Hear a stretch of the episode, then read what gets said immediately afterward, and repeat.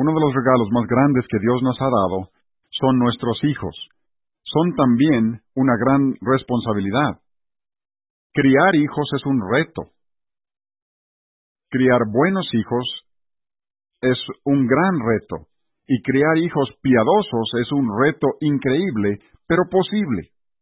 Hay varios ingredientes importantes que son necesarios para criar hijos piadosos. Uno es enseñar a los hijos a obedecer, otro es enseñarles a mostrar respeto y honra. Además, los padres tienen que proteger a sus hijos del mal. Es falsa la filosofía que dice que produces hijos mejores si los expones a la suciedad de este mundo. Romanos 16, 19 dice, Quiero que seáis sabios para el bien e ingenuos o ignorantes para el mal. A muchos padres en la actualidad se les acusa de sobreproteger a sus hijos. ¿Me permiten una observación respecto a eso? Nunca perdemos a nuestros hijos por ser excesivamente protectores. Perdemos a nuestros hijos por ser ásperos o críticos o por ser inconstantes en nuestras propias vidas. La gran mayoría de las familias que yo conozco no protegen suficientemente a sus hijos. Enseñar obediencia y respeto y proteger a los hijos del mal son ingredientes claves necesarios para la crianza de hijos piadosos, pero no son el ingrediente clave. Incluso, pudieras tener esos ingredientes y aún así no criar un hijo sabio, piadoso, si te falta el ingrediente clave. En Proverbios 23-26 leemos, Dame, hijo mío, tu corazón. Malaquías 4.6 es una profecía respecto al ministerio de Juan Bautista. Él hará volver el corazón de los padres hacia los hijos y el corazón de los hijos hacia sus padres. Pero el versículo no termina allí, el versículo termina con una advertencia respecto a lo que Dios hace si los padres no vuelven sus corazones hacia sus hijos no sea que yo venga y hiera la tierra con maldición. Nosotros estamos viendo el cumplimiento de ese versículo por todas partes cuando los niños asesinan a otros niños y cuando las escuelas requieren de vigilantes armados y detectores de metales y cuando la gente tiene miedo de caminar a solas por las calles de la ciudad. Lucas 1.17 es una ampliación de Malaquías 4.6.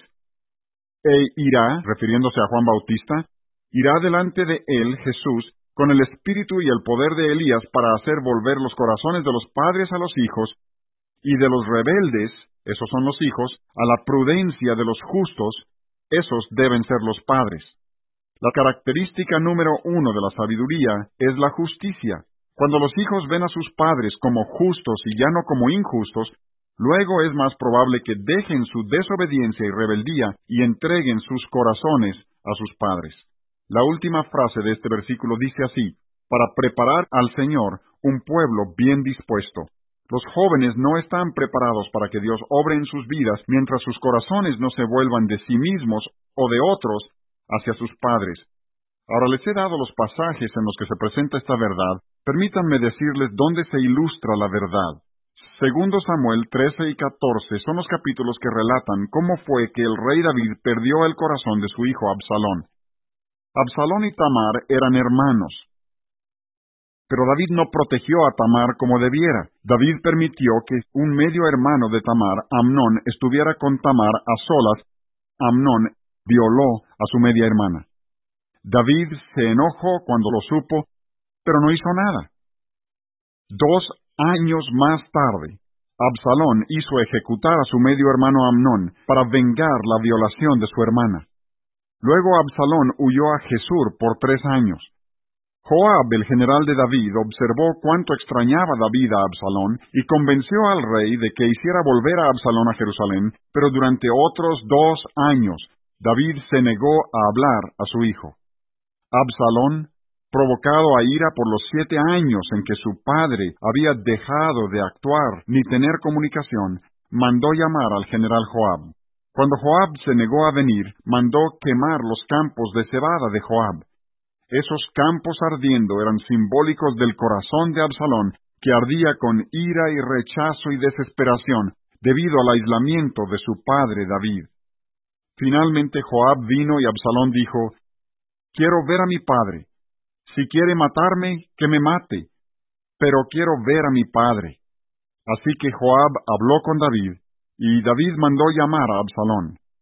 Pero el recibimiento de Absalón no fue el recibimiento cálido de un padre. fue el recibimiento frío de un monarca sobre su trono. Cuando un hombre es padre, sus hijos deben verlo primordialmente como padre. A los hijos no les molesta que su padre sea otra cosa, pero ha de ser primordialmente padre para sus hijos. No tiene nada de malo ser un obrero en la fábrica, o pastor, o comerciante, pero un padre debe ser padre primero para sus hijos. Absalón fue tratado como un súbdito cuando debió haber sido tratado como hijo. Para quienes entienden los principios involucrados, no es ninguna sorpresa que en el siguiente versículo, segundo Samuel 15.1, Absalón se había convertido en un rebelde y había tramado y estaba realizando su plan para usurpar el trono de su padre. El versículo 6 del capítulo 15 es muy iluminador. Absalón hizo con los hombres de Israel lo que aparentemente hubiera querido que David, su padre, hubiera hecho por él.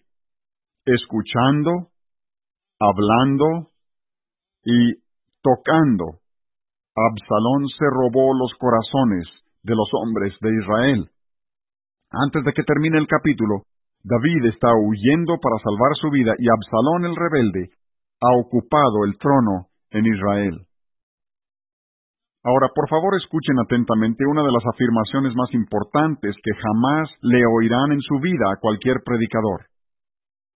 El ingrediente clave para la crianza de buenos hijos es ganar su corazón a temprana edad, conservar su corazón y ser extremadamente vigilantes para no perder sus corazones.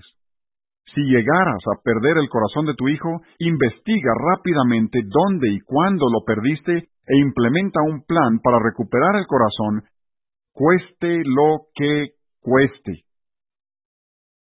Sin importar el tiempo o la molestia o el dinero que cueste recuperar el corazón de tu hijo, tienes que decidir pagar el precio. Proverbios 22.6 dice, Instruye al niño en su camino. La palabra hebrea traducida instruir significa pagar el precio por dedicar enteramente al Señor. El término solo se usa unas cuantas veces en el Antiguo Testamento, habitualmente se traduce dedicar. Se encuentra en Primero de Reyes 8:63. Así dedicaron el rey y todos los hijos de Israel la casa de Jehová. ¿Qué precio pagó Salomón por dedicar la casa de Jehová? No fue barato. Le costó a Salomón veintidós mil bueyes y ciento veinte mil ovejas. Y eso nos dice lo siguiente cueste lo que cueste, dedicar e instruir a tus hijos para que sigan a Dios, debes estar dispuesto a pagar el costo. No puedes apoyarte en la promesa de Proverbios 22.6, instruye al niño en su camino y aun cuando fuere viejo no se apartará de él, a menos que estés dispuesto a pagar el costo. ¿Te pudiera costar en lo económico mil o diez mil dólares? ¿Te pudiera costar tu empleo? Debes estar dispuesto a pagar el costo. Pudiera ser necesario vender tu casa y reubicarte en otro lugar. Debes estar dispuesto a pagar el costo. Pudiera requerir que tomes varias semanas de tu trabajo para viajar a solas con tu hijo. Debes estar dispuesto a pagar el costo. Pudiera requerir cambios radicales en tu propia vida personal. Debes estar dispuesto a pagar el costo pudiera requerir días de ayuno y oración, como un hombre que conozco que ayunó treinta y seis días por su hijo. Debes estar dispuesto a pagar el costo. Ten por seguro esto ahora mismo. Dios conoce tu corazón y Dios ya sabe si amas o no suficientemente a tu hijo como para estar dispuesto a pagar el costo de corregir la desobediencia y rebeldía de un hijo. He visto el cambio en muchos rebeldes, pero no recuerdo haber visto cambiar a un rebelde que se queda en casa donde sus padres no están dispuestos a pagar el costo. Antes de que termine este mensaje, pudieras sentir que soy muy enérgico, y se debe a que he vivido la realidad de lo que estoy diciendo. Fue el 21 de diciembre de 1992 que sonó mi teléfono. Una madre muy angustiada estaba en el otro extremo de la línea.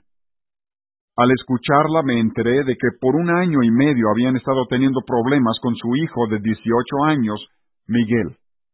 Todo parece haber empezado como a los 16 años cuando le compraron a Miguel su propio carro y lo dejaron trabajar en un restaurante. Miguel se hizo muy amigo de un joven de 19 años que había asistido a la misma escuela cristiana donde estudiaba Miguel. Pero permitan que la madre de Miguel les cuente su historia en sus propias palabras. Nuestro hijo, juntándose con un amigo de la iglesia, parecía estar bien. Cuán equivocados estábamos. Pronto Miguel empezó a llegar a casa tarde, trabajaba cada vez más y más tarde. En sus días libres iba a casa de sus amigos para jugar billar y tenis de mesa. La novia del señor 19 no podía salir con él a menos que fueran los padres de ella, así que eso no era problema. Así que según nosotros, Miguel y el señor 19 solo eran un par de jóvenes cristianos que pasaban un buen rato juntos. Confiábamos en Miguel totalmente. Lo observábamos. Nos parecía que seguía teniendo su tiempo devocional, seguía asistiendo a la iglesia casi siempre. Al hablar era un poco más insolente que de costumbre, pero nosotros se lo achacábamos a sus 16 años. También observamos que violaba las reglas un poco. Había otras incongruencias, pero nada serio. Luego, en noviembre, a los cuatro meses de haber cumplido los 16 años, nos levantamos en la madrugada y no estaba el carro. Eran las cuatro de la mañana y Miguel aún no había llegado. De pronto observamos un recado en la mesa del comedor. Aún recuerda cada palabra, aun cuando ya han pasado tres años. Decía, alguien dijo que no lo podría hacer. Les amo, mamá y papá. Adiós, Miguel. No estábamos seguros a qué se refería, pero estábamos horrorizados. Primero corrimos al departamento del señor 19, no había nadie. Revisamos la cochera, pero no había nadie. Luego revisé mi bolsa y me di cuenta de que faltaban 300 dólares. Fue un alivio imaginar que había tomado el dinero y probablemente había huido de la casa. Empezamos a revisar sus cosas. ¡Qué espanto! Encontramos muchos cassettes de rock horrible y espantoso. Eso nos los había dejado a la vista antes de partir. Encontramos cigarros y descubrimos que había estado tomando. También encontramos dibujos que había hecho de calaveras horribles. Me dieron escalofríos. Miguel tenía una cara de la que nosotros no sabíamos nada. Miguel fue encontrado en Florida cinco días más tarde, en quiebra. Lo hicimos internar en el centro correccional y fuimos por él. Esta familia vivía en Illinois. Al señor 19, que había ido con Miguel, lo dejaron en la calle. Pedimos que encerraran el coche de modo que él no tenía a dónde ir ni dónde quedarse. Sus padres no le mandaron nada, así que se quedó en la calle de Tampa, Florida, sin nada más que su ropa. Estaba asustado, se quedó en la jefatura de policía en un sillón. Nosotros llegamos dos días más tarde. Dios había iniciado la obra y regresamos con ambos muchachos. Miguel nos confesó todo y pidió que lo perdonáramos. Lo perdonamos a ciegas. De ahí en adelante, el señor 19 se desapareció. Una cosa que Miguel nos ocultó era que el señor 19 le había presentado la pornografía. Habían empezado a rentar películas pornográficas. Permítanme agregar aquí que los padres de Miguel recientemente me contaron que posteriormente fueron avergonzados al descubrir que el primer contacto de Miguel con las películas malas había ocurrido en su propio hogar cuando Miguel tenía como diez años. Sus padres habían probado telecable por unos seis meses. Miguel lo veía cuando ellos no se enteraban. Miguel también tuvo amigo secreto en la infancia que le permitía acceso a películas pornográficas, cintas de música rock, cigarros, alcohol, etcétera, etcétera, en el momento que él los quisiera. Continúa la madre de Miguel. Miguel estuvo bien hasta el siguiente verano cuando entra en la escena una muchacha. Parecía una buena muchacha, iba a la iglesia, buena estudiante, muy trabajadora, nos caía bien. De nuevo confiamos a ciegas. Miguel era insolente con nosotros, para entonces estábamos instruyendo a los hijos en el hogar, pero yo seguía trabajando 35 horas a la semana y mi marido 50 horas a la semana. Los hijos pasaban mucho tiempo a solas en la casa. Algunas cosas eran sospechosas, pero no volvimos a ver la música rock, no estaba fumando, nunca nos contestaba feo ni era vulgar, su cabello era corto, ordenado y limpio, siempre estaba en la iglesia, amaba a su familia, para nosotros era un joven bueno con sus problemillas. El 20 de diciembre, la hermana de Miguel vino a nuestro cuarto a las once de la noche, llorando. Dijo que necesitaba hablar con nosotros. Dijo que Miguel y un amigo habían estado trayendo películas malas a la casa, ella los había sorprendido una noche. Él tenía una videocasetera en su cuarto, la expulsaron y le dijeron que no hablara. No les importaba lo que dijéramos nosotros ni ningún otro. Iban a hacer lo que quisieran. También nos dijo que había echado a perder su fiesta de cumpleaños dos semanas antes. Se había llevado a una de las muchachas al carro y la estuvo besando. Había sido sexualmente agresivo con todas sus amigas de 14 años. Fue la mañana del día siguiente, el 21 de diciembre, que hablaron conmigo los padres de Miguel. Deseaban desesperadamente saber si había algo que pudieran hacer para alcanzar a su hijo de 17 años y medio. Permítanme preguntarles ahora mismo, ¿qué les dirían ustedes a estos padres? ¿Qué pueden hacer estos padres para enderezar a este hijo de 17 años y medio, que ya ha probado todo lo que el mundo ofrece, se ha vuelto engañoso y no muestra ningún deseo de cambiar? Antes de contarles el final de la historia, primero permítanme asegurarles que la rebeldía empieza en el corazón. El corazón de todo problema es un problema en el corazón, y eso incluye la rebeldía. Incluso la rebeldía es más un problema del corazón que un problema de la vida. Hebreos 3:10 dice, siempre andan vagando en su corazón. El problema de David era que había perdido el corazón de Absalón. Y la vida de Absalón vagaba porque su corazón vagaba. Muchos meses antes de que Miguel se fuera de la casa, los padres de Miguel habían perdido su corazón. La vida de Miguel vagaba porque su corazón vagaba. Qué fácil hubiera sido que los padres de Miguel se dirigieran únicamente al problema de su huida del hogar, o sus malas amistades, o su adicción a la pornografía, o su consumo de alcohol, o su música rock, o lo que fuera. Pero todas esas cosas eran únicamente síntomas, eran superficiales. La causa de raíz de todos esos problemas era este. Sin siquiera saber cómo, ni dónde, ni cuándo había sucedido, los padres de Miguel habían perdido el corazón de su hijo. Repito, el corazón de todo problema es un problema en el corazón. No puedo subrayar demasiado esto porque este corazón del que estoy hablando controla todos los aspectos de la vida de una persona. Tu corazón mantiene vivo y funcional todo lo demás en tu vida. El padre, pues, que tiene el corazón de su hijo tendrá acceso a todo lo demás en la vida de su hijo. Cuando la madre de Miguel dijo que él tenía una cara de la que ella no sabía nada, estaba diciendo claramente que ellos no tenían el corazón de su hijo. Los padres que tienen el corazón de su hijo sabrán todo lo que ocurre en la vida de su hijo. Puede dirigir los pasos de su hijo en la dirección correcta, puede proteger los ojos y los oídos de su hijo contra imágenes o música nociva, y puede decidir quiénes serán los amigos de su hijo. Recuerdo haber hablado con los padres de un muchacho al que llamaré Enrique. Durante quince años los padres de Enrique nunca habían tenido problemas serios con su hijo, pero con lágrimas me contaron que algo andaba mal. Cuando les pregunté respecto a su hogar, parecía que tuvieran el hogar perfecto. Ambos padres eran cristianos sinceros, humildes, con buenas normas, estaban en una buena iglesia, no tenían televisión, eran cuidadosos con periódicos, revistas y música, su hijo era instruido en el hogar, pero algo andaba muy mal.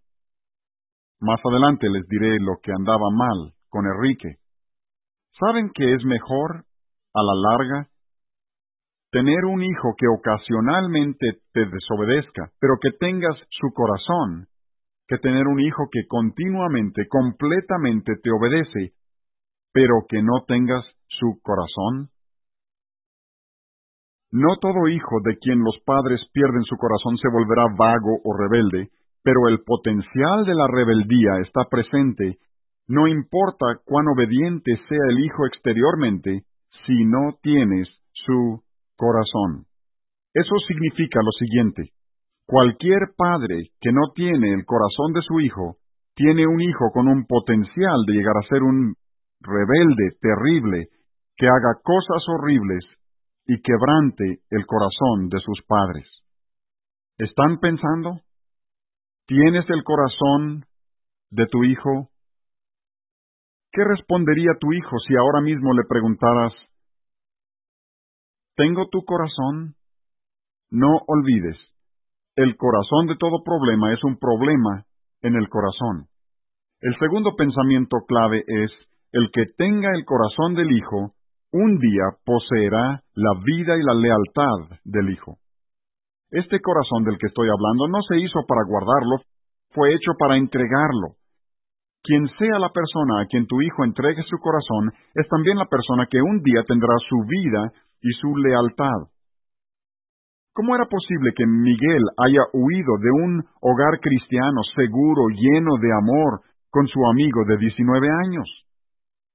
No fue nada difícil. Su amigo tenía su corazón. Quien tenga el corazón, un día tendrá al Hijo. Por esa razón el mundo continuamente está presionándonos, intentando atar el corazón del Hijo a todo y a todos, bueno y malo, menos sus padres. Desde niñeras hasta estrellas de televisión, maestros, personajes de caricaturas, estrellas de básquetbol, estrellas de fútbol, artistas de rock, novios y novias. He conocido jóvenes cuyo corazón está más con algún personaje de caricatura o equipo deportivo que con sus padres. Y a veces te puedes dar cuenta con solo mirar las paredes de las recámaras de tu hijo, quién tiene su corazón. Yo te pregunto, ahora mismo, ¿tú tienes el corazón de tu hijo? ¿Tu hijo preferiría pasar tiempo contigo antes que con cualquier otro? ¿Tu hijo te escucha respetuosamente cuando hablas? ¿Tu hijo tiene un deseo genuino de agradarte? ¿Le duele cuando te desagrada? ¿Es leal a ti en tu presencia lo mismo que en tu ausencia? ¿Sabes lo que está sucediendo en el interior de tu hijo? ¿Se acuerdan de Enrique? La razón por la que los padres de Enrique estaban teniendo problemas con él era porque casi sin que ellos se dieran cuenta, después de quince años prácticamente sin problemas, Enrico había conseguido una novia. Uno de los métodos más eficaces de Satanás para arrebatar prematuramente a los padres el corazón de sus hijos es enredándolos en el juego de los novios. No habrá ninguna otra alternativa a este juego tan común en nuestra época, pero que está destruyendo a tantos jóvenes. Estoy convencido de que existe una alternativa bíblica excelente mediante la cual un joven se compromete a entregar su corazón a una sola persona para toda la vida. Luego guarda su corazón de codiciar a ningún otro hasta encontrar a esa persona y también después de casarse con esa persona. Preguntarás, pastor, ¿dónde encuentras eso en la Biblia? Permítame una pregunta sencilla para responder a eso. ¿Cuántas Evas hizo Dios para Adán? Una.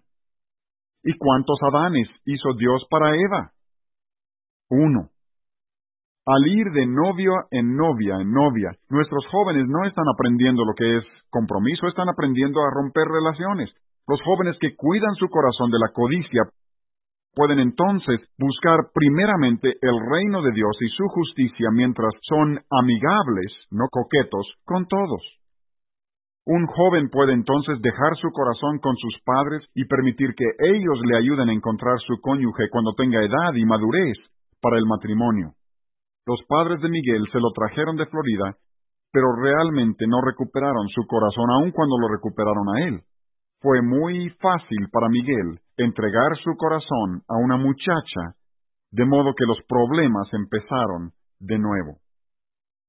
El tercer pensamiento clave es que los hijos desean que sus padres tengan su corazón.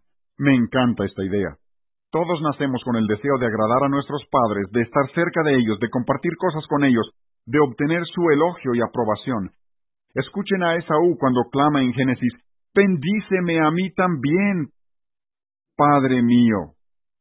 Vean a David, hambriento de ver a Absalón, y a Absalón hambriento de ver a David. Y ahí tienen a Miguel, antes de huir a la Florida, poniendo todo a la vista para que sus padres lo pudieran ver. Estaba clamando a sus padres para que recuperaran su corazón y le ayudaran a enderezar su vida. Por favor, oigan esto con atención. Estoy a punto de exponerles una de las más grandes mentiras de Satanás a los padres en nuestra época. Si el impacto destructivo de las mentiras pudiera compararse con las bombas, esta sola mentira ha de tener la capacidad destructiva de una bomba nuclear. Sin embargo, esta mentira es aceptada y hasta se hacen bromas respecto a ella por muchísimas personas. La he oído muchas veces en conversaciones privadas, lo mismo que en el radio y en la prensa. Esta es la mentira. Cierta rebeldía es normal y debe esperarse en todo adolescente. Como la rebeldía es normal y de esperarse, no sientes que tengas que hacer nada al respecto. La rebeldía no es normal. Primero Samuel 15:23 nos dice que la rebelión es pecado y expone al hijo al campo y poder y control de Satanás. Aún un poco de rebeldía debe ser una señal para los padres de que el corazón está vagando y se encuentra afligido y está hambriento de amor y atención y aceptación. Cuando el hijo tiene una boca insolente, como Miguel, no podemos simplemente achacárselo a sus dieciséis años. Un poco de rebeldía es como un cáncer de rápido crecimiento que se multiplica exponencialmente para producir toda una masa de rebeldía que destruye la vida. Cuarto, ¿sabías que la Biblia nos presenta un cuadro ideal de la relación padre-hijo? Piénsalo. ¿Dónde se encuentra en la Biblia? No, no es Abraham e Isaac, ni es Jacob y José, y por supuesto que no es David y los hijos de él. Esto te pudiera sorprender, pero el ejemplo ideal de corazones de padres e hijos íntimamente unidos es la del Padre Celestial con su Hijo, el Señor Jesucristo. Jesús dijo en Juan 5:19, No puede el Hijo hacer nada por sí mismo, sino lo que ve hacer al Padre, porque todo lo que el Padre hace también lo hace el Hijo igualmente. Y en Juan 5:30 Jesús dijo, no puedo yo hacer nada por mí mismo. No busco mi voluntad, sino la voluntad del que me envió, la del Padre. Y considera en este contexto la afirmación de Jesús en Juan 10:30. Yo y el Padre, uno somos. Ese es el cuadro ideal de la relación Padre-Hijo. Existen tres graves peligros para el corazón y se presentan en este orden. El corazón se puede perder, se puede endurecer y luego puede ser robado. Primero el corazón se puede perder. Quizá la forma número uno en que el padre pierde el corazón de su hijo es expresando ira para con su hijo.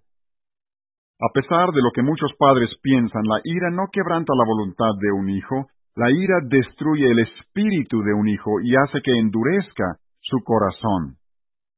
Vez tras vez, al tratar con un hijo rebelde, descubre que su padre ha tenido un problema con la ira. El padre de Miguel no estaba enojado todo el tiempo, pero ocasionalmente explotaba y luego se controlaba. El temor a las explosiones de ira pueden hacer que un hijo se enconche, y cuando se enconcha se lleva consigo su corazón. Yo he tratado tanto con los problemas creados por la ira de los padres que continuamente estoy recomendando que pidan a Dios que limpie sus vidas completamente de la ira. Dirás, pero ¿qué sucede si alguien viola mi casa a medianoche y necesito estar enojado? No necesitarás de la ira aún entonces, necesitarás valor y discernimiento. Por favor, grábense esto. Tú y yo nunca necesitamos de la ira humana. Santiago 1.20, la ira del hombre no obra la justicia de Dios. Salmo 37.8, deja la ira y desecha el enojo. Efesios 4.31, quítense de vosotros toda amargura, enojo, ira, gritería y maledicencia. Y Gálatas 5.20 menciona la ira como una de las obras de la carne, junto con adulterio e idolatría. Efesios 4:27, que dice, airaos, pero no pequéis, no significa que puedes gritar y chillar, aventar platos y golpear la puerta y todo eso sin pecar. Efesios 4:26 significa que cuando sientas que el enojo empieza a invadir, cuídate. Estás a punto de pecar. El corazón es demasiado delicado, el corazón del hijo es demasiado delicado para sobrevivir a las explosiones catastróficas de la ira de los padres. A veces los padres pierden el corazón del hijo cuando violan el mandamiento más importante dado a los padres en la Biblia. Se encuentra en Efesios 6:4. Padres, no provoquéis a ira a vuestros hijos. Menciono ese mandamiento como el mandato más serio dado a los padres en la Biblia, porque es el único mandamiento negativo que yo conozco dado directamente a los padres en relación con sus hijos. Las consecuencias más devastadoras se deben no a la violación de mandamientos positivos, sino a la violación de mandamientos negativos. La Biblia nos ordena que amemos a nuestro prójimo, también dice no matarás. Ahora, es malo violar el mandamiento positivo, es horrendo violar el mandamiento negativo. Puedes provocar a ira a tu hijo si lo criticas injustamente, si le hablas con aspereza, si bromeas con él excesivamente, o si lo insultas en público. Pudieras provocar a ira a tu hijo si elevas tanto la norma requerida para ganar tus elogios y aprobación que nunca lo pueden alcanzar. Es muy posible que los padres lleguen a esperar de los hijos más de lo que Dios espera de ellos. Esas expectativas fácilmente pueden destruir tu relación. No se debe esperar que un hijo inmaduro sin experiencia pueda hacer una tarea tan bien como un padre maduro, experimentado, perfeccionista. Cuando el hijo ha hecho lo mejor que puede, debe ser elogiado, sea que lo haya hecho mejor que otros o no. Los hijos tampoco deben ser comparados con otros como para hacerlos sentirse inferiores. Pudieras provocar a tus hijos a ira obligándolos a hacer algo que temen terriblemente pudieras provocar a tu hijo a ira por no comunicarte suficientemente con ellos, o pasando demasiado tiempo fuera del hogar, o por estar demasiado envuelto en la televisión o en otros placeres personales. El hijo, para sobrellevar el dolor de que pierdas su corazón, endurece su corazón. Y tercero, cuando el corazón se ha endurecido, alguien puede fácilmente venir a robarse el corazón. Cuando el rey David no escuchó las necesidades de los hombres de Israel, endurecieron su corazón hacia él. Luego llegó Absalón, vio la debilidad y proveyó un oído atento, así como las malas amistades de nuestra época ven la debilidad y prestan un oído atento. Absalón los escuchó, les habló, los tocó y robó sus corazones. Las cosas que hizo Absalón para robar los corazones de los hombres de Israel son las mismísimas cosas que se usan en nuestros tiempos para robar los corazones de los jóvenes a sus padres. Ahora, estas son las buenas noticias. Esas mismas cosas también darán resultado para que los padres recuperen los corazones de sus hijos de aquellos quienes se los han robado. Gracias a Dios, eso es cierto. Lo he visto vez tras vez. Papá, mamá, escuchen a su hijo. Luego háblenle con ternura, con interés, mientras lo tocan. Si escuchan con suficiente atención a sus hijos, descubrirán lo que les duele, lo que les molesta. Proverbios 24.3 dice que con prudencia se afirmará la casa, Mira a tu hijo y dile con ternura, quiero entenderte. Pudiera estarle molestando a tu hijo que empieza a tener problemas con su cutis. Posiblemente algunos de sus amigos se burlan de él por eso. Mírale a los ojos y escúchale con interés genuino. No cometas el error de decirle, eso no tiene importancia. Dile, gracias por contarme lo que sientes. Yo sé que duele cuando la gente se ríe de ti. Yo recuerdo lo que se siente. ¿No quieres platicarme más? Tu hijo pudiera sentirse feo o flaco o gordo o demasiado alto o demasiado bajo. Escúchalos. Algunos padres dicen, mis hijos no quieren hablar. Eso no es cierto. Los hijos sí quieren hablar. Repito, los hijos quieren hablar, pero quieren hablar de cosas que los padres habitualmente no consideran importantes. Tú y yo necesitamos entender que si es importante para nuestros hijos, entonces es importante, punto. No importa qué sea, es importante. Y es que lo que yo veo como necesidades de mi hija, yo tengo cuatro hijas, y lo que ella ve como sus necesidades pueden ser dos cosas totalmente diferentes. Yo tengo que suplir las necesidades de mis hijas, no solo como yo las percibo, sino también como ella las percibe. ¿Sabes lo que esto significa? Esta es mi afirmación favorita en todo este mensaje. Significa que tomar tiempo para besar la muñeca de tu hija porque le duele su pie es más importante, papá, para tu felicidad de aquí a 20 años, que escuchar al gerente de tu empresa cuando él te ofrezca un aumento de 20 mil dólares anuales. Significa que debe importarte que a tu niño se le atascó su camioncito en el lodo el día de hoy. Estuve en mi oficina un día, muy atareado con el trabajo de la iglesia. Cosas importantes. Pero cuando sonó mi teléfono y mi hija estaba llorando porque uno de sus gatitos había sido atropellado y muerto, dejé a un lado todas las cosas importantes y manejé veinte kilómetros a casa. Cuando llegué, abracé, acaricié y hablé palabras de consuelo a mi niña. Luego salí a sepultar a su gatito. Luego me quedé por ahí otras dos horas para asegurar que estuviera bien. Luego cada día, por varios días, le seguí preguntando cómo se sentía. ¿Y por qué hice eso? Porque era una oportunidad de comunicar a mi hija que ella tenía un papá que antes que nada era un papá y luego un pastor. Yo sé que no todo padre puede dejar todo como lo hice yo para irse a casa, pero yo sí podía, así que lo hice. Y es que yo no tengo que amar a los gatos para ser feliz en mi vejez, pero sí tengo que amar a los niños. ¿Por qué entregan los hijos sus corazones a sus amigos? Porque sus amigos los escuchan.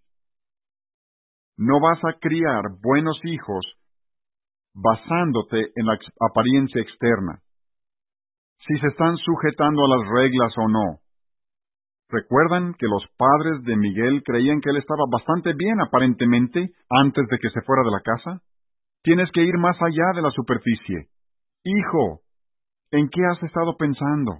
¿Qué piensas respecto a esto? ¿Aquello te molesta? ¿Qué cosas hablas contigo mismo? ¿Qué te comunicó el mensaje en la iglesia? ¿Estás leyendo tu Biblia? ¿Dios ha estado contestando tus oraciones? ¿Sobre qué has estado orando? ¿Qué podríamos hacer juntos el día de hoy? Preguntas, preguntas, preguntas.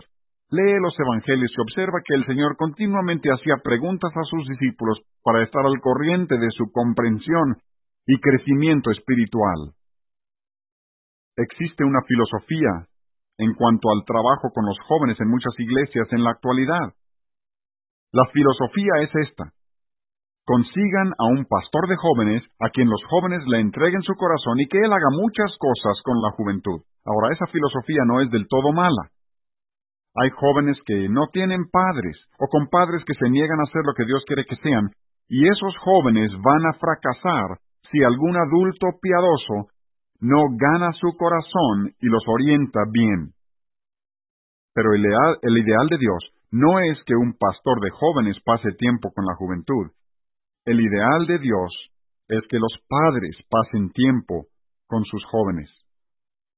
Número 6. Solo el corazón puede guardar el corazón. La mano sola no puede guardar el corazón. Y los varazos probablemente no van a corregir a un joven rebelde. ¿Puedes imaginar que los padres de Miguel le pegaran a ese joven de 17 años y medio y que hayan servido de algo?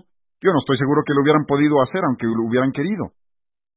Lo primero que hay que hacer ante cualquier indicio de rebeldía no es desesperarse y alejarlo. Lo que hay que hacer es acercar más al Hijo. Un hogar con un joven rebelde en muchos casos está lleno de un ambiente de crítica mortífera. Eso tiene que cambiar. Los elogios crean un ambiente de amor y gozo y aceptación, sea en la casa o en la iglesia. No quisieras asistir a una iglesia donde el ambiente es de aspereza y crítica, pero es igualmente nocivo en el hogar que en la iglesia, incluso pudiera ser peor. Aún el rebelde anhela los elogios y la aceptación de su padre.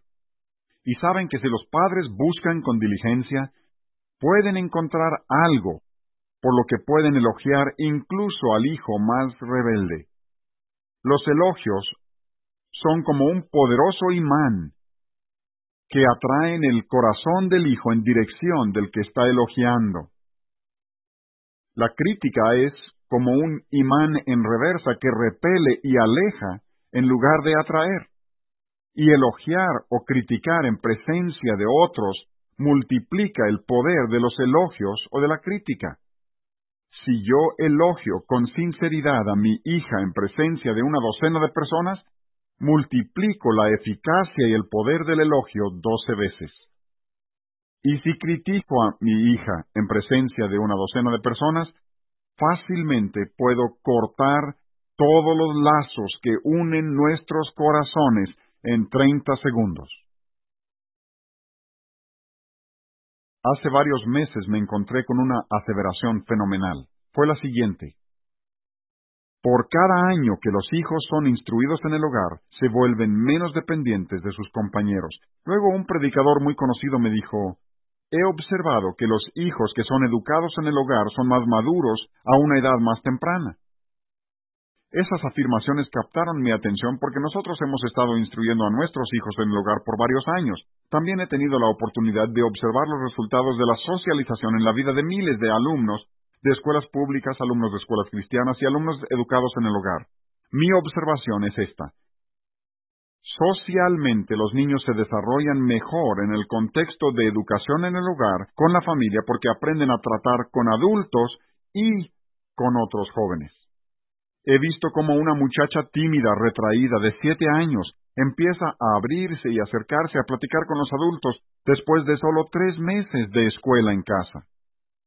Observé cómo mis dos hijas mayores escogieron mujeres piadosas de cincuenta y sesenta años como damas de honor en su boda junto con muchachas de su misma edad. Ahora, piensen por un momento. Hablamos de los beneficios de la socialización, y yo no me opongo totalmente a que un niño esté con los de su misma edad. Pero, ¿qué cosa buena aprende un niño de 12 años de otro niño de 12 años? Pesen ustedes las pruebas. Algunos dirán que no pueden instruir en el hogar, pero si quieres ganar el corazón de tu hijo o conservar el corazón de tu hijo, pocas cosas hay fuera de eso tan efectivo como tener a tus hijos contigo todo el tiempo. Preguntarás, pero ¿será adecuada su preparación? Pues según las estadísticas reciben una preparación mejor que el promedio, pero también necesitamos tener cuidado de no elevar el conocimiento intelectual a una cumbre que la Biblia no le concede.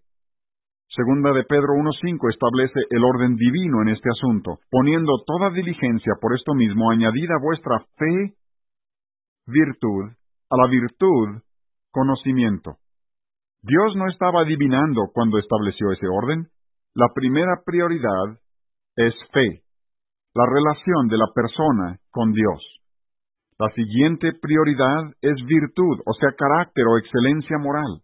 Después de virtud, conocimiento. O sea que Dios ve la virtud y el carácter como más importantes que el conocimiento. Cuando no reconocemos las prioridades de Dios, terminamos por producir eruditos necios, gente con mucho conocimiento, pero poca sabiduría y carácter. Dios tampoco estaba adivinando cuando dijo que sabiduría ante todo. Solo el erudito necio cree que los hombres vienen de los monos. La verdadera sabiduría dice, un gran diseño requiere de un gran diseñador. Cada vez más en nuestra época escuchamos, confíen en nosotros, nosotros somos científicos, algo procede de la nada. ¿O qué les parece esta?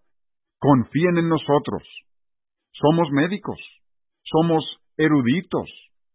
Tiene latido cardíaco, ojos y actividad cerebral y hasta pudiera chuparse el dedo, pero no es un bebé. Un médico abortista es un erudito necio. Yo prefiero un hijo que no sabe leer ni escribir su propio nombre que tener un hijo que llegue a ser médico y no tenga el juicio suficiente para no matar bebés. Mejor es poco conocimiento con mucha sabiduría que poca sabiduría con mucho conocimiento. Proverbios 18:15 dice, El oído de los sabios busca la ciencia. Pudiera llegar el momento de escoger entre sabiduría y conocimiento. Si tuvieras que escoger, escoge atención antes que álgebra, compasión antes que contabilidad, perdón antes que patología, generosidad antes que geografía, humildad antes que humanidades, obediencia antes que ortografía, gratitud antes que gramática y misericordia antes que matemáticas. Como le dijo un maestro de matemáticas a sus alumnos antes de que presentaran el examen final, hay muchas personas buenas que no pueden aprobar un examen de trigonometría, pero ninguna persona con carácter tiene por qué reprobar un examen de honestidad. Los padres, pues, necesitan dar los siguientes pasos para hacer volver a un hijo rebelde. Número uno, los padres tienen que reconocer ante Dios y ante su hijo que han perdido el corazón de su hijo y buscar sinceramente el perdón tanto de Dios como del Hijo. La mayoría de los padres intentan cambiar al Hijo primero, pero el orden divino es muy importante. ¿Recuerdan? Volver el corazón de los padres hacia los hijos viene antes de lo inverso. Una vez que los padres son vistos como justos, entonces pueden alcanzar al que es rebelde, volverlos hacia la sabiduría, los rebeldes a la prudencia de los justos, dice Lucas 1.17. Justicia generalmente requiere humildad de parte de los padres antes de que le sea dada gracia al hijo. Esta es la razón por la que aconsejar a un joven rebelde generalmente no logra gran cosa. Recuerdo haber hablado una tarde con un joven rebelde y él aceptó pedir perdón a sus padres ahí mismo pero cuando lo llevé con ellos y tuvo la oportunidad de hablar, no dijo nada. Yo estaba tratando de explicarme eso. Hace un momento estaba llorando, dispuesto a pedir perdón a sus padres por su rebeldía y arreglar las cosas con ellos, y ahora lo traigo acá y se sienta y los ve y se niega a hablar. Luego recordé, el orden divino requiere que el Padre pida perdón al Hijo primero. Después de que el padre pidió perdón con lágrimas, empezaron a correr las lágrimas del hijo e hizo lo mismo. Fue un momento precioso. Número dos, los padres tienen que examinar sus propias vidas para asegurar que estén enteramente dedicados a Dios y limpios de toda maldad. Para el padre que tiene pecado en su vida será difícil, si no es que imposible, lidiar con el pecado en la vida de su hijo. Cualquier padre que no está seguro de ser cristiano, nacido de nuevo, debe concentrarse primero en establecer su propia relación personal con Jesucristo. Número 3. El hijo rebelde debe aislarse completamente de toda influencia personal negativa. Proverbios 13:20 dice, El que anda con sabios, sabio será, mas el que se junta con necios será quebrantado. Se le tiene que aislar de todas sus amistades, especialmente de novio o novia, lo mismo que de cualquier miembro de la familia que no esté totalmente de acuerdo con los objetivos espirituales de los padres. Esto significa que la escuela en el hogar es esencial, ni siquiera es opcional. Los padres deben ser tan esmerados en esta área que ni siquiera se le permita al niño asistir a la escuela dominical con jóvenes de su misma edad si no están presentes los padres. Incluso pudiera ser necesario dormir en el mismo cuarto con el hijo rebelde. Tristemente, en ocasiones el hijo debe ser aislado incluso de sus abuelos si ellos no apoyan a los padres. Número cuatro, el hijo rebelde también debe aislarse completamente de toda influencia impersonal negativa. Se debe limpiar el hogar de televisión, radios, mala música, revistas dudosas, catálogos, etcétera, etcétera. Hay que revisar toda la casa. Satanás se aferrará al terreno en la vida de un rebelde si quedara cualquier base para aferrarse al terreno. Como me dijo un rebelde transformado, hambrear al pecado sí funciona. Número 5. Todo lo que se elimine debe ser sustituido con cosas buenas. El Hijo no puede convertirse en un vacío espiritual. Nunca será un vacío espiritual. Algo llenará el espacio. Número 6. Los padres deben orar fervientemente para que Dios ate a todos los poderes malignos que estén influenciando a su Hijo. Siempre que tengas que lidiar con rebeldía, puedes tener la certeza de que estás lidiando con poderes satánicos. No debes olvidar que no estás luchando contra tu hijo, Estás contendiendo contra el diablo por tu hijo. Y número siete, los padres no deben seguir sus inclinaciones naturales de aislarse de su hijo, sino más bien acercarse aún más a él. Ambos padres deben pasar horas y horas con el joven. Deben platicar y caminar y trabajar y enseñar y jugar y orar y estudiar y compartir las escrituras y etcétera y etcétera. El padre y especialmente debe comprometerse a dedicar una hora diaria por un mínimo de seis semanas. A veces la mejor manera de lograr esto es que el padre y el hijo tomen un largo viaje juntos. Debo agregar que una vez que recuperes el corazón de tu hijo necesitas examinar el corazón todos los días. Pasa un poco de tiempo o mucho tiempo diariamente hablando y tocando y escuchando a tu hijo para asegurar que no haya amargura ni barreras entre tú y ellos. Además, procura hacer algo cada día que ate nuevas cuerdas entre tu corazón y el de tu hijo. Busca constantemente cosas que puedas hacer para atar nuevas cuerdas al corazón. Número 8. El hijo debe ser elogiado aún por las más pequeñas manifestaciones de cualquier cualidad positiva de carácter. Aún el hijo rebelde anhela los elogios y la aceptación de su padre. Los elogios, recuerden, son como un imán atrayendo el corazón del hijo hacia ti. Recuerden a Absalón, clamando por la atención de su padre después de aquellos largos años sin él. Número 9. Padres, especialmente el padre, tienen que humillarse continuamente para pedir perdón por su ira, inconstancia, fracasos, etc. Y por la falta de comunicación, de amor, de elogios, de cuidado, según Dios revele esas faltas. El padre especialmente debe tratar de recordar cuándo ha violado el mandamiento negativo, clave, que Dios da a los padres de no provocar a los hijos a ira. Número 10. Los padres tienen que estar preparados para perdonar al hijo y ayudar al hijo a resolver su amargura y aceptar y perdonar al hijo conforme empiece a abrirse y compartir pecados y fracasos previamente ocultos. Los rebeldes frecuentemente revelan cosas espantosas. Los padres tienen que decidir anticipadamente que perdonarán lo que sea. Número 11. Los padres deben encontrar a otra persona piadosa y motivarla a pasar tiempo con su hijo. Número 12.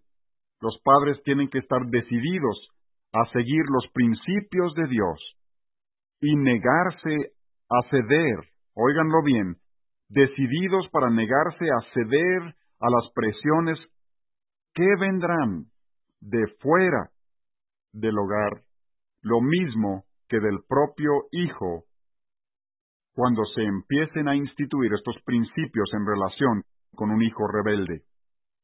A unos padres les dije que durante los primeros días después de instituir estos principios pensarían que se habían subido a la montaña rusa y que iban sin cinturón de seguridad ni barras de contención. En algunos casos, los abuelos del hijo rebelde pudieran no apoyar a los padres en su decisión de hacer lo que sea necesario para alcanzar y cambiar al hijo. Esos padres tendrán que encontrar a alguna otra pareja junto con un pastor que los aliente, los motive y los apoye al aplicar estos principios. Número 13. Sería prudente que los padres llevaran al hijo a toda una semana de reuniones especiales como un campamento bíblico o un seminario para que el hijo pueda estar expuesto a una dosis elevada e intensiva de la palabra de Dios y la obra del Espíritu Santo. Número 14. Los padres tienen que tener un compromiso con el cambio a largo plazo, no solo un remedio instantáneo. Lo asombroso de estos principios es lo rápido que funcionan. Para los padres que en verdad los aplican, casi cualquier rebelde se corrige en dos semanas. En ese punto el peligro es que los padres aflojen y el hijo termine peor que antes. Casi puedo garantizar que eso sucederá. Mateo 12, 43 al 46 cuenta de un espíritu inmundo que sale por un tiempo de una persona el espíritu vuelve después y encuentra una casa limpia. Así que fue por otros siete espíritus peores que él y volvió a la casa. Estoy convencido de que los peores rebeldes son los rebeldes que fueron cambiados temporalmente por padres que se negaron ellos mismos a cambiar permanentemente. También advertiría a los padres que no experimenten con la mitad de estos principios para ver si las cosas mejoran. La mayoría de los principios que les acabo de dar están interrelacionados y dependen unos de otros para funcionar con eficacia, y si eliges y escoges de entre estos principios pudieras hacerlo huir del hogar. Lo he visto en varios casos. Ahora estos principios funcionarán aún con el hijo que ha huido del hogar, pero los padres primero deben encontrar una forma segura de hacerlos permanecer en casa. Debo agregar que deben usarse otros principios para alcanzar a los fugitivos que se niegan a volver a casa y hemos visto resultados en eso también. A veces los padres escuchan este mensaje y luego preguntan, Hermano Davis, ¿qué de la parábola del hijo pródigo? ¿El padre no lo dejó simplemente salir? Mi respuesta es la siguiente. Si quieres aplicar los principios de Lucas 15 en lugar de los que les he dado de la palabra de Dios, en cuanto se presente un problema, pueden hacerlo.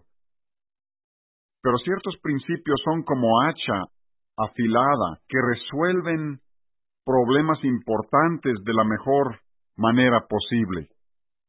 Y si aplican los principios de Lucas 15, ciertamente son aplicables en algún momento, pero si los aplican de inmediato, no se sorprendan cuando el hijo termina en el corral de los marranos, porque hasta allí llegó el hijo pródigo. Los padres de Miguel me habían llamado el 21 de diciembre. Esto es el resto del relato de la madre de Miguel. El 22 de diciembre Miguel salió después de las once de la noche. Lo esperamos hasta las tres de la mañana. Revisamos su cuarto. Encontramos muchas cosas para las que no estábamos preparados, y no puedo decirles públicamente todas las cosas que encontraron.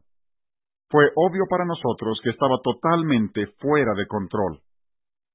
Esa fue la peor noche de nuestra vida.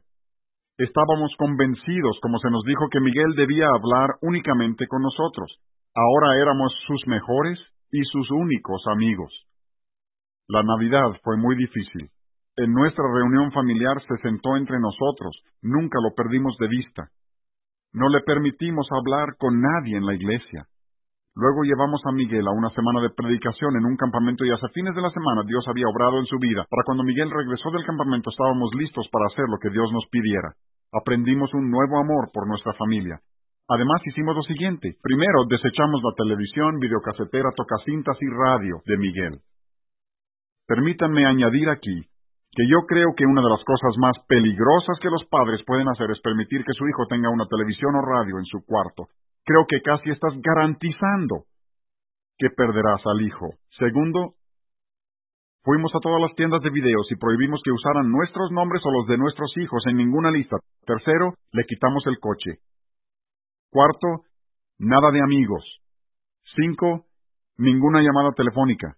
Seis, escogimos algunos amigos piadosos que conocíamos para que pasaran tiempo con Miguel.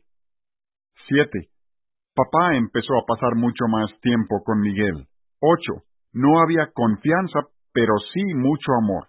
Nueve, motivamos a leer acerca de hombres piadosos. Todos nos hicimos mejores amigos.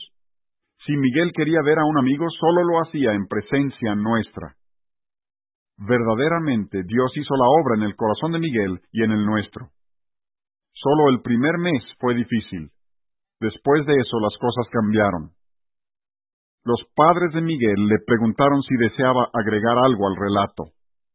Estas son las palabras de Miguel.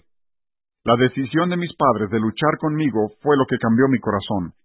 Las cosas nunca hubieran cambiado si mis padres no hubieran hecho lo que dijeron, si yo no hubiera percibido que no se iban a dar por vencidos. Si los padres dicen, mi hijo tiene 16, 17 y 18 años o lo que sea, ya tiene edad y no puedo hacer nada, ya han perdido la guerra. Continúa la madre de Miguel. Nunca nos dimos por vencidos. No solo luchábamos por nuestro hijo, luchábamos por el alma misma de sus generaciones futuras. Continuamente pensaba en los hijos y los nietos de Miguel. Si nuestro amor lo hubiera alejado, así sea. Pero si no hubiéramos hecho nada, no hubiera habido esperanza. Todos te dicen que al llegar a los 16 años no hay nada que hacer. Vaya que están equivocados. Nuestro segundo hijo ha sido un verdadero deleite. Ahora estamos haciendo cosas para prevenir los problemas. Yo trabajo en casa de las cuatro y media a las ocho y media de la mañana para estar en la casa. Dios nos está bendiciendo tanto que es increíble. Mi hija es mi mejor amiga. Como familia hemos adoptado nuevas normas para evitar noviazgos y todos estamos contentos. Estoy tan agradecida por el amor de Dios por nuestra familia. Miguel ahora está casado y tiene una bebita. Sus padres me dijeron esta semana Ahora vemos cuánto hubiéramos perdido si no hubiéramos luchado por nuestro hijo. La historia de Absalón no terminó tan bien como la de Miguel y sus padres. Los hombres de Absalón lucharon contra los hombres de David y murieron veinte mil de ellos. Los rebeldes frecuentemente se llevan a otros en su propia destrucción. Luego Absalón huyó en un mulo y su larga cabellera se enredó en las ramas de una encina y se encontró colgado entre el cielo y la tierra. El padre David había rogado a los soldados que trataran benignamente con Absalón, pero fue Joab directamente al desvalido Absalón y atravesó tres dardos a su corazón mientras aún vivía, y luego otros diez soldados sacaron sus espadas y destrozaron el cuerpo de Absalón. Cuando el mensajero vino a contarle a David de la muerte de su hijo. David se turbó, subió llorando a su aposento, y al ir la gente lo oía llorar. Hijo mío, Absalón, hijo mío, hijo mío, Absalón, ¿quién me diera que muriera yo en lugar de ti? Absalón, mi hijo, hijo mío. ¿No es necesario que los padres vivan con la desobediencia y la rebeldía? Dios nos ha dado su palabra. Los principios están aquí para enseñarnos a resolver nuestros problemas, si es que nosotros como padres estamos dispuestos a pagar el costo. Concluyo con estas preguntas personales profundas. ¿Amas a tus hijos suficientemente para cambiar personalmente lo que necesites cambiar? ¿Estás dispuesto a pagar cualquier precio que tengas que pagar para ganar el corazón de tu hijo y conservar su corazón? ¿Estás dispuesto a recuperar su corazón? ¿Estás dispuesto a pagar el precio, cualquiera que sea, por criar hijos piadosos? Padre Celestial, te pido que tú ayudes a cada padre que oiga este mensaje a ver que tú le estás ofreciendo la gracia para ganar y conservar el corazón de sus hijos. Que reciban esa gracia, de modo que todos podamos disfrutar el gozo y el potencial de la siguiente generación que te sirva a ti de todo corazón. Pedimos en el poderoso nombre de Jesús. Amén.